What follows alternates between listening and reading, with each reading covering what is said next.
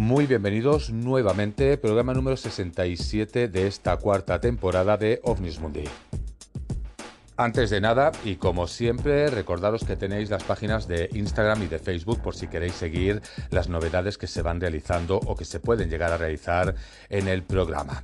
Bien, pues con todo esto, ¿de qué vamos a hablar hoy? Bien, pues van a ser dos programas de lo que vamos a hablar de lo mismo porque hay bastante información. El programa, en esta primera parte que vamos a hablar, vamos a hablar de los misteriosos Semsung Or. Bien, ¿qué son los Semsung Or? Podríamos considerarlo dioses, semidioses, una mitología simplemente, una realidad. Bien, pues según las investigaciones realizadas, algunos se decantan como que todo esto sería una simple invención, pero otros no se decantarían por eso, sino que aportarían pruebas bastante contundentes afirmando que estos seres podrían haber llegado a existir. Bien, pues ¿de qué estamos hablando? Pues de todo eso es de lo que vamos, os voy a explicar ahora cuando empecemos el programa. Así que con todo esto no perdemos mucho más tiempo y comenzamos el programa de hoy.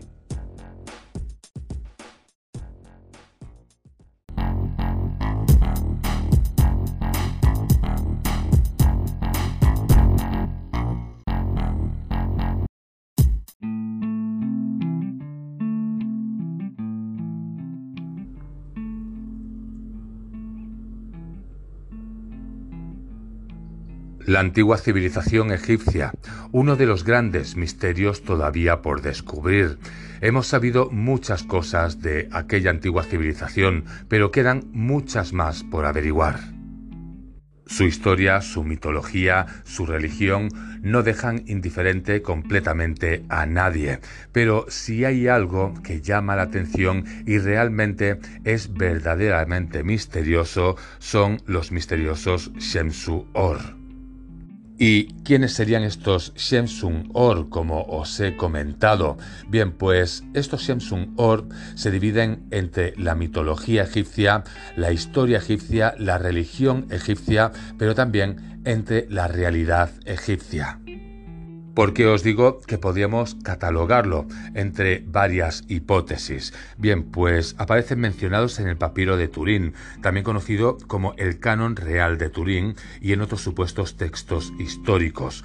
Los compañeros de Horus o de Shemu Or constituyen uno de los enigmas más sorprendentes de la historia y la prehistoria egipcia. Las alusiones a estos misteriosos personajes son muy difusas, pero tal vez su intervención en tiempos muy anteriores a la primera dinastía pudo concentrarse en el diseño estelar de la Gran Esfinge y de otros importantes monumentos. Pero, ¿quiénes eran los Shemu Or? Para los egiptólogos se trata de entidades legendarias y sin base real. Otros investigadores, en cambio, creen que desarrollaron un papel muy relevante como intermediarios entre los dioses y los hombres. Estos intermediarios fueron olvidados al comienzo de los tiempos y considerados por los investigadores como un producto de la imaginación de los egipcios, pues lejos de ser un producto de la fantasía, los Shamsun Or de Egipto pudieron haber gobernado este país hace miles de años. Egipto es una de las más longevas de las civilizaciones de la historia conocida de la humanidad.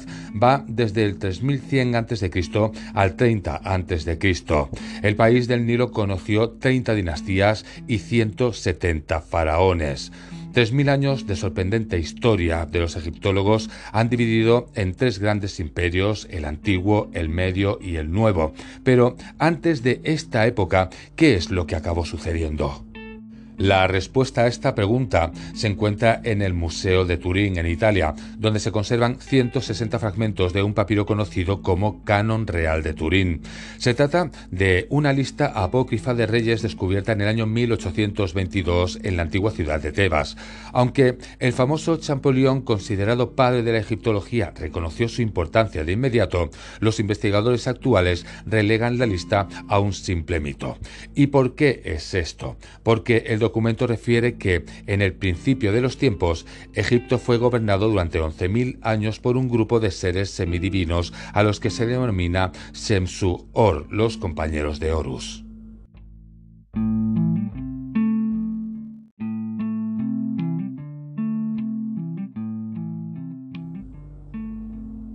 La pregunta sería quiénes fueron en caso de realmente haber existido. Pues unos jeroglíficos de la quinta dinastía hallados en Saqqara se refieren a ellos como los brillantes, una denominación muy común en otras culturas para referirse a dioses que bajaron de las estrellas e instruyeron a los humanos. ¿Quiénes fueron los antecesores de Sem-Suor? Pues al comienzo de la lista del canon real de Turín se encuentra el dios Ta, que según la cosmogonía de Memphis creó el mundo con el corazón y la palabra.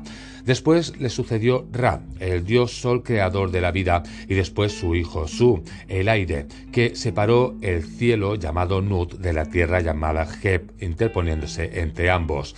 A Su le sucedió Heb y después el hijo de este, Osiris, que fue asesinado por su hermano Set. Posteriormente aparecería Horus, el hijo póstumo de Osiris que luchó contra Set por el trono de Egipto. Después, el canon real de Turín da los nombres de tres dioses. Hablaríamos de Tot, de Mat y otro pues cuyo nombre se ha perdido. Aquí hay que tener en cuenta el papel sobre todo de Mat, que era la diosa del orden, la justicia y la verdad. Según la mitología de Heliópolis, Geb representando la tierra de Egipto y su esposa y hermana Nut representando el cielo dan vida a dos varones que serían Osiris y Set, pero también tienen dos mujeres que serían Isis y Neftis. Pues Osiris se casa con Isis y Set se casa con Neftis. La leyenda da cuenta de los innumerables enfrentamientos entre Osiris y su hermano Set. Gracias a un engaño, Set logra asesinar a Osiris, lo descuartiza y oculta sus restos para evitar que los encuentren, desperdigándolos pues por todo Egipto.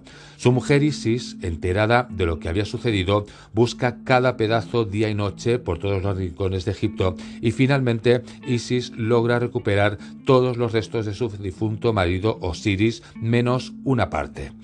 Isis utilizó sus poderes mágicos para resucitar a su marido Osiris, que a partir de entonces se encargaría de gobernar en el país de los muertos, la Duat.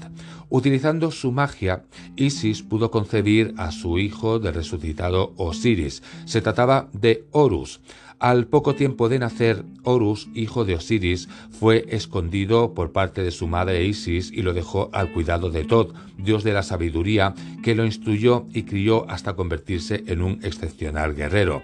Al llegar a la mayoría de edad, ayudado por el Semsun Or, luchó contra Set para recuperar el trono de su padre, asesinado por aquel. Set quedó como el dios del Alto Egipto y Horus del Bajo Egipto.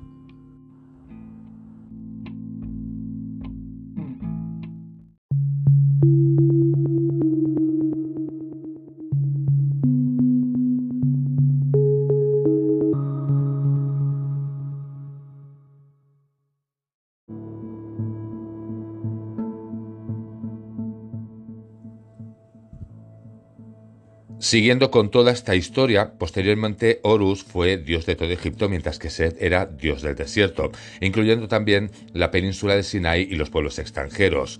Este mito supuestamente representa la lucha entre la fertilidad del valle del Nilo, es decir, por parte de Osiris, y la aridez del desierto, es decir, por parte de Set. Más adelante, según la tradición, Horus dejó el gobierno a los reyes míticos denominados Semsuor. Como dios solar, Horus defiende la barca de Ra con la ayuda de Set contra la malvada serpiente Apep. Además, era el protector de Osiris en el inframundo egipcio o Duat Pa, señor de la magia quiere decir. Era un dios creador en la mitología egipcia. Asimismo, era maestro constructor, inventor de la albañilería, así como también patrón de los arquitectos y artesanos. Bien, pues también se le atribuía el poder sanador. El dios tenía forma de hombrecillo con barba recta, mientras que los demás dioses egipcios la llevan curva. Envuelto en un sudario, con un casquete en la cabeza, el collar menat, el cetowas, así como el pilar diedi el Ankh. También estaba sobre un pedestal símbolo de Mat. Era la deidad de la ciudad de Memphis, donde se encontraba uno de los principales templos de Eta. Por esta razón, la preeminencia de dicha ciudad sobre el resto de ciudades egipcias implicaba la elevación del dios sobre el resto del panteón egipcio. La historia nos sigue explicando que mientras la ciudad de Memphis se mantuvo como capital política del reino, el culto y el clero de Ta conservaron una posición de preeminencia. Durante la época del Imperio Antiguo era el dios más poderoso asociado al poder menfita, pero es lo que acaba sucediendo, que con el tiempo pierde notoriedad frente a los dioses de Ra y Amón. Las ciudades del antiguo Egipto rivalizaban por considerar a Ta como creador del mundo o como una divinidad surgida de las otras. Durante el periodo ramesida, es decir, en la dinastía entre el 19 y el 20, Ta formó con Amón y Ra la gran triada del reino. Según la cosmogonía menfita, Ta creó los dioses que con atribuciones de su creador estableció las regiones nomos, edificó las ciudades, asignó a cada dios su lugar de culto, edificó sus templos y determinó las ofrendas que debían recibir. Su esposa era Sehmet y su hijo Nefertum. De esta divinidad proviene el nombre de Egipto, utilizado por Homero para designar tanto al río como al país. Esta palabra griega, a Egiptos, que pasó a otras lenguas, procede de Akata, que significa la casa del espíritu de Ta, nombre de un templo de la ciudad de Memphis que luego dio nombre a la ciudad de Ikupta.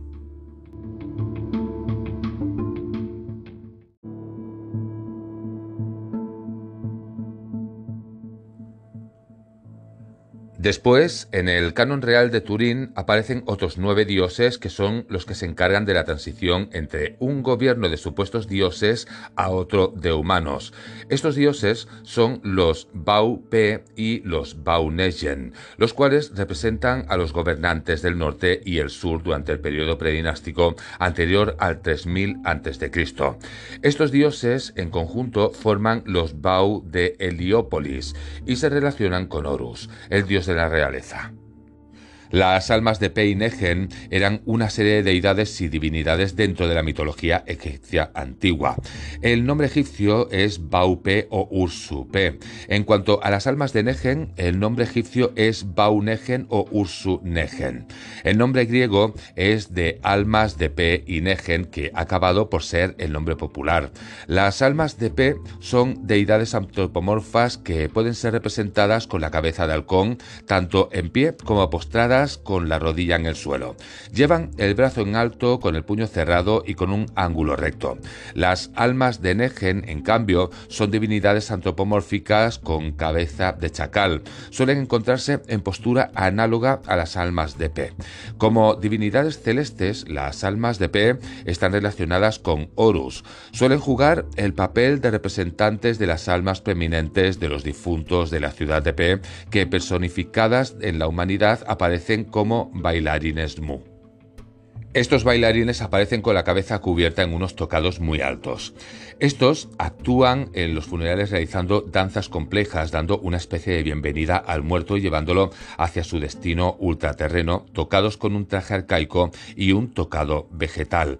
Bien, pues no tuvieron paralelismos con las almas de Negen, pero sí que se encuentran una serie de vinculaciones en las dos clases de almas con los cuatro hijos de Horus, ya que también simbolizan a las almas de los antepasados reales. Cuando hablamos del dios Apaut, este está relacionado con estas almas como una divinidad terrestre, mientras que Horus lo está como entidad celeste. Lo que nos cuenta la mitología es que Horus de Negen ofreció a la monarquía sus espíritus transfigurados que tomaron la forma de lobo Apaut. Las ciudades de Buto, es decir, Pe, y Eriacópolis, es decir, Negen, fueron concedidas a Horus por parte de Ra a fin de compensar todos los agravios.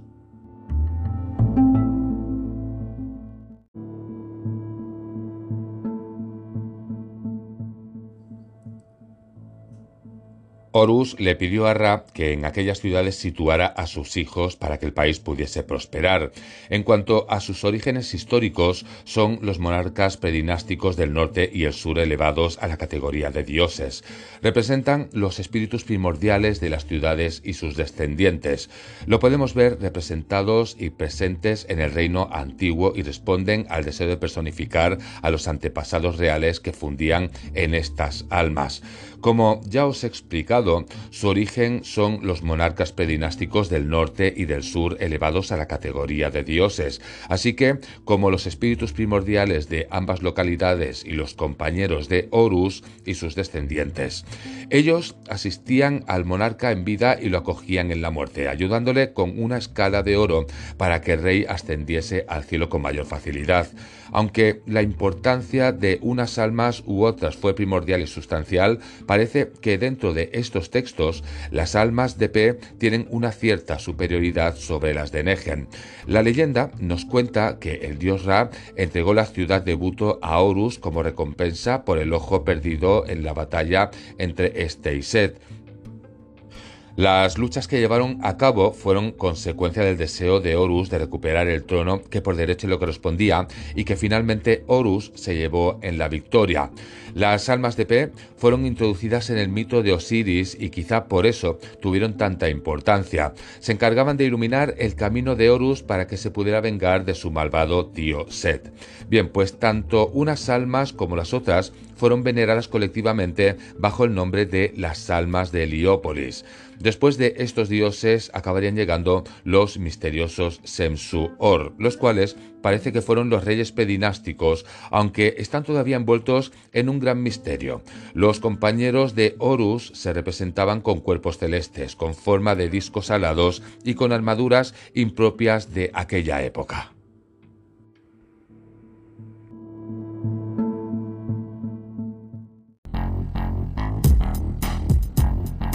OVNIS Todo lo relacionado con la ufología.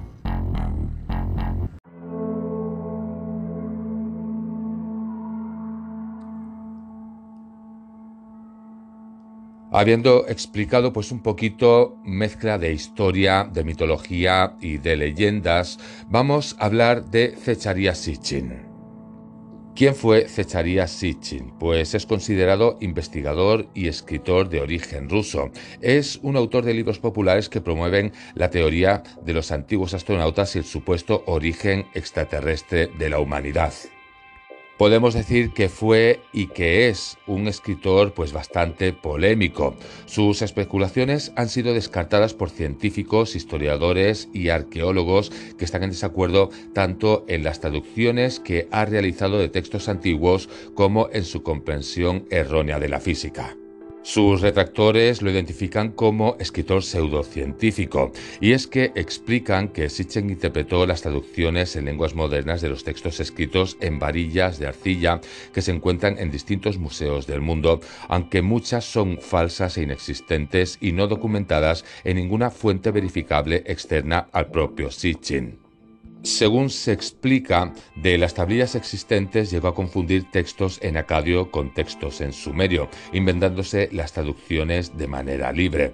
Según esta interpretación, habría que hablar de una nueva versión de la creación humana. Según se explica, estas interpretaciones han sido desacreditadas por expertos en lenguas antiguas. Así, el experto en lenguas antiguas Michael Heiser ha encontrado multitud de errores e inexactitudes en las traducciones de Sitchin, mientras que el profesor Ronald H. Fries, en su libro Conocimiento Inventado, Falsa Historia, Falsa Ciencia y Pseudo-Religión, menciona como ejemplo de falsificación histórica la afirmación de Sitchin de que el signo sumerio Dingir significa los puros de los cohetes humeantes, añadiendo que la asignación de significados a palabras antiguas por parte de Sitchin es tendenciosa y frecuentemente forzada. Fritz también critica la metodología de Sitchin, asegurando que cuando los críticos han comprobado las referencias de Sitchin, han encontrado que éste cita frecuentemente fuera de contexto o trunca sus citas para distorsionar la evidencia y probar sus afirmaciones. La evidencia es presentada de forma selectiva y toda la evidencia contradictoria es eliminada. Bien, pues después de haberos explicado esto sobre sus retractores, porque hay que explicarlo todo, pues vamos a ver qué es lo que estuvo investigando Sitchin.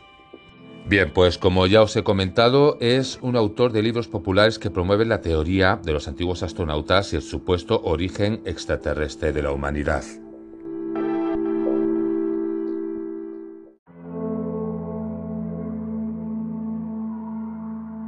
Sitchin atribuye la creación de la cultura sumeria a los Anunnaki o los Nefilim, procedentes de un hipotético planeta llamado Nibiru en el sistema solar. Afirma que la mitología sumeria refleja este punto de vista. Conocía el hebreo clásico y moderno y leía sumerio así como otros idiomas antiguos de Oriente. Ha traducido y reinterpretado antiguas tablillas e inscripciones de los pueblos donde surgieron las primeras civilizaciones. A partir de su interpretación de poemas sumerios y acadios, de inscripciones hititas y de tablillas sumerias, acadias, babilonias y cananeas, además también de jeroglíficos egipcios mezclándolo y relacionándolo con todos los libros del Antiguo Testamento pues también habría investigado sobre el libro de los jubileos y otras fuentes, con lo cual llega a las conclusiones, según su opinión, que le permiten abordar la historia de la humanidad y del planeta Tierra desde una óptica absolutamente diferente. Sitchin intenta mostrar la equivalencia entre los dioses sumerios y los dioses egipcios. Se conocen más de una docena de ejemplares de listas de reyes sumerios encontrados en Babilonia, Susa y también la Biblioteca Real Asiria de Nínive del siglo VII a.C. Se cree que todos proceden de un original que probablemente fue escrito durante la tercera dinastía de Ur o un poco antes.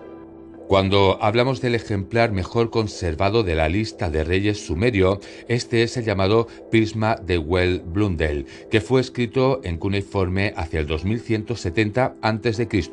por un escriba que firma como Nur Ninsubur a finales de la dinastía Isin. El documento ofrece una lista completa de los reyes de Sumer desde el comienzo antes del diluvio hasta sus propios días cuando reinaba Sinmahir, rey de Isin, entre el 1827 y 1817 a.C., incluyendo además y expresamente a los diez reyes longevos que vivieron antes del diluvio universal.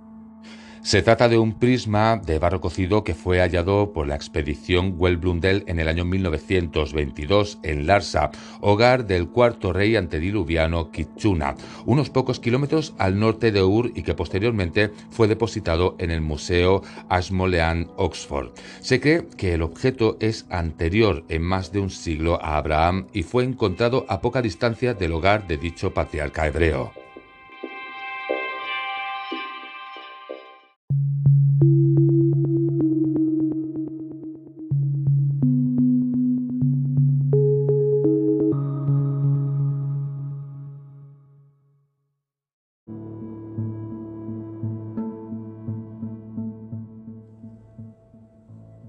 Comenzando a hablar de la lista de reyes sumerio, este empezaría de la siguiente forma. Tras descender el reinado del cielo, Eridú, que es el lugar donde según la Biblia estuvo el jardín del Edén, se convirtió en la sede del reino. La lista de los reyes sumerios, al igual que la Biblia, también habla acerca del diluvio, y este diría lo siguiente. Después de que las aguas cubrieran la tierra y la realeza volviera a bajar del cielo, la realeza se asentó en Kis. Bien, pues el objeto de la lista real era demostrar precisamente que la monarquía bajó del cielo y que había sido elegida una determinada ciudad para que dominara sobre todas las demás. Veroso, el historiador y escriba babilónico del 300 a.C., basando su historia en archivos del templo de Marduk copiados a su vez de inscripciones primitivas, muchas de las cuales han sido descubiertas, nombró a los diez reyes longevos de Sumeria que reinaron la friolera de entre 10.000 y 60.000 años cada uno de ellos. Pues, según explica Veroso, en los días de Sisutro ocurrió el gran diluvio. Tanto las tablillas de Nippur como el prisma de Well dan los nombres, reinos y duración de los reinados como seguirían seguidamente. Hablaríamos primero de Alulim, después de Alalmar, después de Enmeluana, después de Kichuna, de Enmelgalana, de Dumuzi, de Svizana de Enmedurana, de Uburrato y de Zinsudu. Bien, pues estos nombres serían los diez reyes. Según explica posteriormente, entonces el diluvio destruyó la tierra. Estos son exactamente los mismos reyes que cita el historiador babilónico Veroso.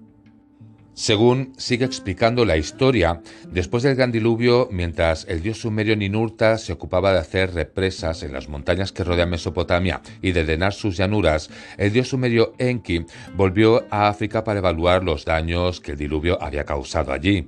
Al final, el dios sumerio Enlil y sus descendientes terminaron controlando todas las zonas altas desde el sudeste hasta el noroeste. Elam se le confió a la diosa Inanna. Los montes Tauro y Asia se le dieron al dios Iskur. Las tierras altas, que forman un arco entre ellas, se le dieron a Ninurta en el sur y a Nanar en el norte. El mismo Enil conservó la posición central controlando el antiguo Edín y el supuesto lugar de aterrizaje de los Anunnakis en la montaña de los Cedros en Líbano, que se puso bajo el mando del dios Utu Shasmas. Y mientras, ¿dónde estaba el dios Enki y sus seguidores? Bien, pues cuando Enki inspeccionó África, se le hizo evidente que solamente el Abzu, es decir, la parte sur del continente africano, no era suficiente. Si la abundancia en Mesopotamia se basó en el cultivo de ribera, lo mismo tenía que hacerse en África, de manera que puso su atención, sus conocimientos y sus dotes organizativas en la recuperación del Valle del Nilo. Los egipcios sostenían que sus grandes dioses habían llegado a Egipto desde Ur, Sumeria, que significa el lugar de antaño. Bien, pues según Manetón, el reinado de Ta sobre las tierras del Nilo comenzó 17.900 años antes que Menes, es decir, hacia el 21.000 antes de Cristo. 9.000 años más tarde, Ta entregó los dominios de Egipto a su hijo Ra.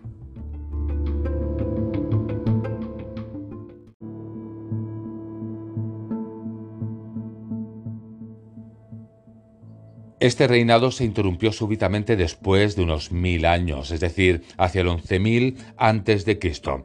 Fue entonces cuando, según los cálculos de Zecharia Sitchin, cuando tuvo lugar el diluvio. Los egipcios creían que después Volvió a Egipto para llevar a cabo grandes obras de recuperación de tierras y literalmente de elevación de estas desde debajo de las aguas. Existen textos sumerios en donde se atestigua también que Enki fue a las tierras de Melúa, es decir, en Etiopía, y Magán, en Egipto, para hacerlas habitables para el hombre y los animales. Bien, pues ¿qué diría este texto? Pues diría lo siguiente. Fue al país de Melúa. Enki, señor de Abzu, decreta su destino. Tierra negra, que tus árboles sean grandes, que sean árboles de las tierras altas. Que tus palacios reales se llenen de tronos, que tus juncos sean grandes, que sean juncos de las tierras altas. Que tus toros sean grandes, que sean toros de las tierras altas. Que tu plata sea como oro, que tu cobre sea estaño y bronce, que tu pueblo se multiplique, que tu héroe salga como un toro. ¿Por qué hablamos de las crónicas sumerias? Porque estas relacionan a Enki con las tierras africanas del Nilo. Y esto resulta importante porque corrobora los relatos egipcios con relatos mesopotámicos y porque vinculan a los dioses sumerios, especialmente Enki, con los dioses de Egipto. Se cree que el dios egipcio Ta no es otro que el dios sumerio Enki. Bien, pues ¿qué siguen explicando estas crónicas sumerias? Pues dice que tras hacer habitables de nuevo las tierras, Enki dividió el continente africano entre sus seis hijos. El dominio más meridional se lo volvió a conceder a Nergal, el gran vigilante, y a su esposa Ereskigal. Un poco más al norte, en las regiones mineras, se instaló Gibil, el del fuego, a quien su padre enseñó los secretos de la metalurgia. A Ninagal, príncipe de las grandes aguas, se le dio, como su nombre indica, la región de los grandes lagos y las fuentes del Nilo.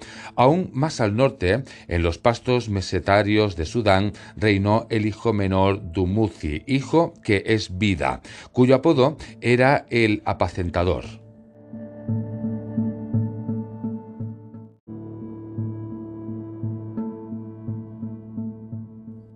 Si seguimos hablando de todo esto, entre los expertos aún se discute la identidad de otro de los hijos de Enki, pero no hay demasiada duda de que el sexto hijo, en realidad el primogénito de Enki y su heredero legal fue Marduk, el hijo del montículo puro, debido a que uno de sus 50 epítetos fue Asar, que suena similar al egipcio As-Sar, Osiris en griego. Algunos expertos han especulado con la idea de que Marduk y Osiris fueran el mismo dios, Pero estos epítetos, como todopoderoso o impresionante, se les aplicaban a diversas deidades y el significado de Asar, todo lo ve, fue también el nombre epíteto del dios asirio Asur. De hecho, se han encontrado más similitudes entre el dios babilónico Marduk y el dios egipcio Ra. El primero era hijo de Enki, el segundo era hijo de Ta, siendo ambos Enki y Ta, según se cree, el mismo dios, mientras que Osiris era el bisnieto de Ra y por tanto de una generación muy posterior a la de Ra y Marduk. De hecho, en los textos sumerios se han encontrado escritos dispersos pero insistentes que apoyan la idea de que el dios de los egipcios llamado Ra y el dios de los mesopotámicos llamado Marduk eran la misma deidad. Así, un himno autolaudatorio a Marduk declara uno de sus epítetos que era el dios Imkur Garra, el equivalente a quien junto al país montañoso habita. Además, se cree que hay pues evidencias textuales de que los sumerios eran conscientes de que el nombre egipcio de la deidad era Ra. Hubo sumerios cuyos nombres personales incluían el nombre divino de Ra, y en tablillas del tiempo de la tercera dinastía de Ur se menciona Dingir-Ra y su templo E Dingir-Ra. Más tarde, tras la caída de esta dinastía, cuando Marduk logró la supremacía en su ciudad, es decir, en Babilonia, su nombre sumerio, Ka-Dingir, que significa puerta de los dioses, se acabó cambiando por Ka-Dingir-Ra, es decir, puerta de los dioses de Ra. Se cree que el ascenso de Marduk hasta su encumbramiento tuvo sus inicios en Egipto, donde su monumento más conocido, la Gran Pirámide de Giza, jugó un papel crucial en la turbulenta carrera. Pero el gran dios de Egipto, Marduk Ra, anhelaba gobernar toda la tierra y hacerlo desde el antiguo ombligo de la tierra, es decir, en Mesopotamia. Esta ambición fue la que llevó a abdicar del trono divino de Egipto a favor de sus hijos y nietos, llevando posteriormente a dos guerras de las pirámides y casi su muerte.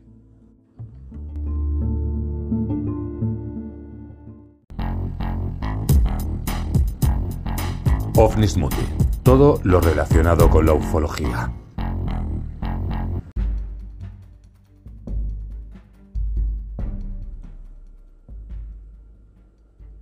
Comenzamos la última parte del programa de hoy donde vamos a seguir analizando pues diferentes textos.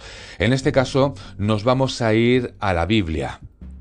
Vamos a una parte que dice lo siguiente, y los hijos de Noé que salieron del arca fueron Sem, Cam y Jafet. Estos fueron los tres hijos de Noé de los cuales se pobló toda la tierra. Bien, pues así al relato bíblico del diluvio le sigue el recital de la tabla de las naciones, un documento singular del cual dudaron los expertos en un principio debido a que en él había una relación de naciones desconocidas.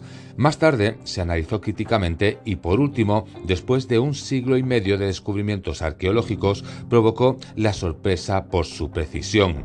Según William F. Albright, que fue pues un destacado orientalista estadounidense, resulta que el décimo capítulo del Génesis se encuentra absolutamente solo en la literatura antigua, sin un paralelo a distancia incluso entre los griegos, donde se encuentra la aproximación más cercana a una distribución de los pueblos en el marco genealógico. Cuando hablamos de la tabla de las naciones, este sigue siendo un documento bastante preciso. Es un documento que conserva gran cantidad de información histórica, geográfica y política en lo referente a la elevación de una exigua humanidad que desde el lodo y la desolación que siguió al diluvio llegó a levantar civilizaciones e imperios. Pues dejando para el final el linaje de Sem, la tabla de las naciones comienza con los dos descendientes de Jafet el Hermoso y los hijos de Jafet, Gomer, Magog y Madai, Yaván, Tubal, Mesec y Tiras, y los hijos de Gomer, que sería Ascanaz, Rifat y Torgamá, y los hijos de Yaván, Elisa, Tarsis, los Kitim y los Dodanim. De ellos surgieron las naciones isleñas, mientras que las últimas generaciones se difundieron por las regiones costeras y las islas, lo que pasó desapercibido fue que las primeras siete naciones se corresponden con las tierras altas de las regiones de Asia Menor, el Mar Negro y el Mar Caspio, zona que fueron habitables poco después del diluvio, a diferencia de las bajas regiones costeras y las islas, que no se pudieron habitar hasta mucho después.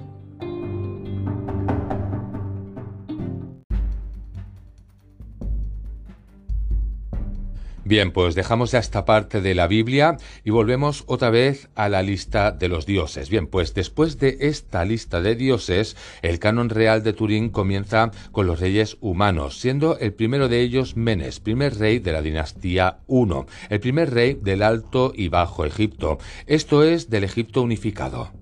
Su nombre aparece dos veces, uno con determinativo para humano y el otro para divino.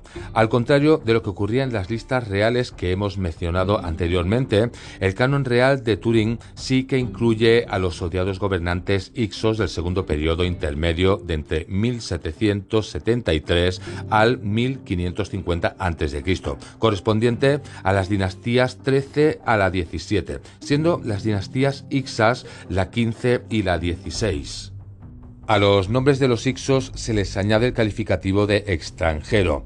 El término Ixos viene de la expresión egipcia Equau Kasud, es decir, gobernantes de los países extranjeros, el cual se aplicaba a los gobernantes asiáticos. Evidentemente, el motivo de la inclusión de los Ixos en el canon real de Turín es que no era una lista real destinada al culto de los reyes predecesores de un faraón como las de Abidos o Karnak, lo cual da más veracidad a la lista de los dioses gobernantes como tal y no como un producto de fantasía mitológica. Al menos esa es la sensación que daría. Bien, pues otro texto apócrifo para la egiptología son las crónicas de Egipto de Manetón. Resulta que Manetón escribió la historia de Egipto en tres volúmenes que ya no existen en la actualidad, pero que nos han llegado fragmentos recogidos por distintos autores. Según recoge Eusebio de Cesarea, entre el 263 y el 339, una dinastía de dioses reinó en Egipto durante 13.900 años. El primer dios fue Vulcano, el dios descubridor del fuego. Después el Sol, Sosis, Saturno, Isis y Osiris. Tifón, hermano de Osiris, Horus, hijo de Isis y Osiris. Bien, pues a estos siguieron dinastías de semidioses que reinaron durante 11.025 años, lo que haría un total de 24.925 años. A partir de ese tiempo, aproximadamente sobre el 3150 a.C., reinaría el primer faraón, Menes o Namer.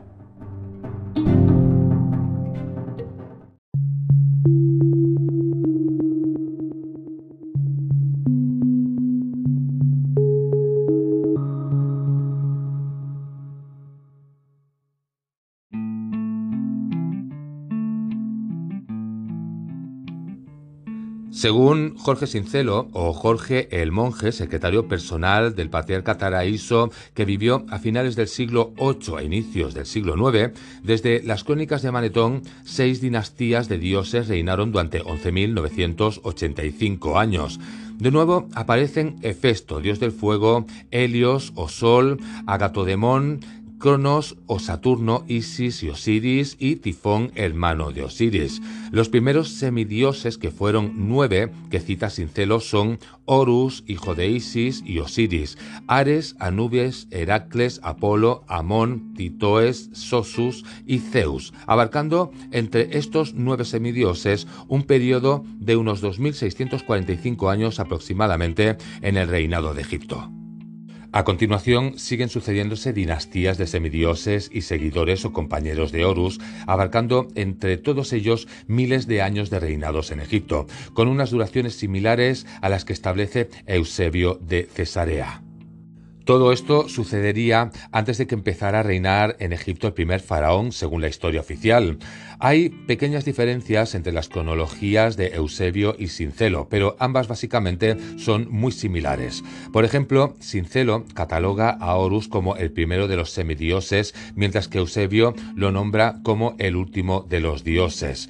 Asimismo, está el importante testimonio de Diodoro de Sicilia, un famoso historiador griego del siglo I a.C., que empleó 30 años en escribir una historia universal, para lo cual visitó todos los lugares y monumentos que menciona. En Egipto fue ilustrado por los sacerdotes eruditos egipcios de aquella época y no dudó en escribir que los primeros monarcas del país del Nilo reinaban desde hacía 23.000 años. Otra vez asomaban dioses y semidioses en la cronología de Egipto, en un tiempo en el que todavía no reinaban los seres humanos. Entonces, volvemos al tema de seres venidos de fuera de nuestro planeta que podrían encajar en el concepto de dioses o semidioses. La piedra de Palermo es la mitad de una enorme losa de diorita negra que actualmente se puede contemplar en el Museo de Palermo. El documento en escritura jeroglífica da cuenta de 120 reyes pedinásticos que reinaron antes de que existiera oficialmente la civilización egipcia. De nuevo aparecen los nombres de los misteriosos dioses y semidioses engrosando las genealogías reales egipcias.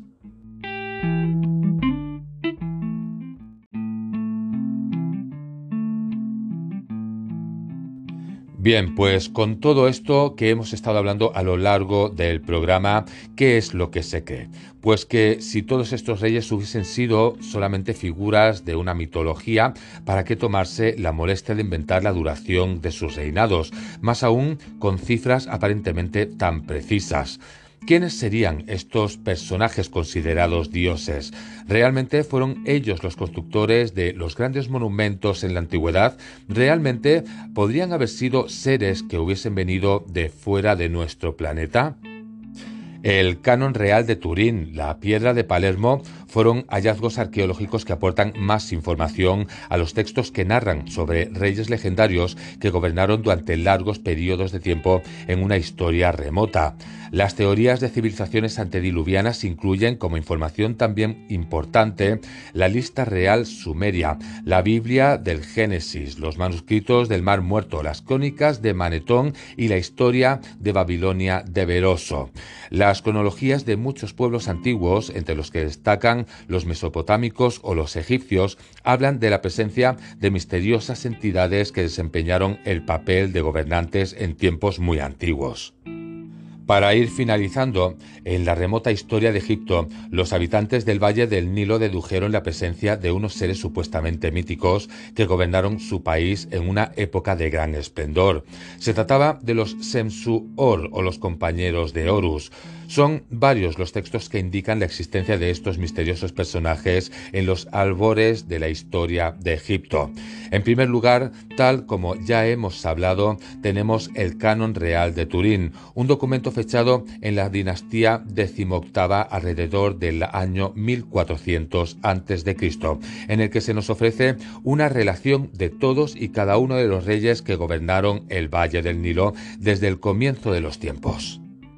En este documento de extraordinario valor arqueológico se nos habla de los Sensu-Or, una especie de héroes que gobernaron Egipto durante seis milenios, inmediatamente después del final del advenimiento de los dioses y poco antes de los primeros faraones humanos. Bien, pues ya con esto lo dejamos por hoy porque se agota el tiempo, pero seguimos en el programa de la próxima semana hablando de todos estos documentos. Así que con todo esto nos vamos al final del programa de hoy.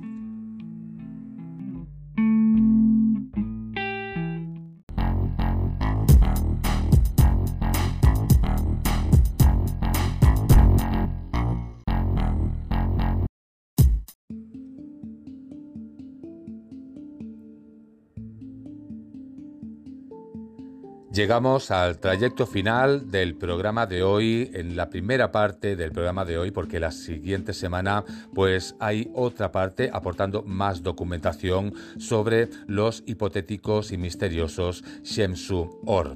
Realmente una realidad, realmente una mitología, una invención, un cuento, sin más. Bien, pues todo eso es lo que vamos a seguir analizando. ¿Son seres realmente que eran semidioses? ¿Son dioses o son seres que vendrían de fuera de nuestro planeta? Bien, pues con todo esto ya no me queda mucho más que añadir. La semana que viene seguimos con la segunda parte del programa hablando de más documentación que se presenta sobre todo esto y ahora sí, con todo lo que os he comentado, pues no me queda mucho más que comentar.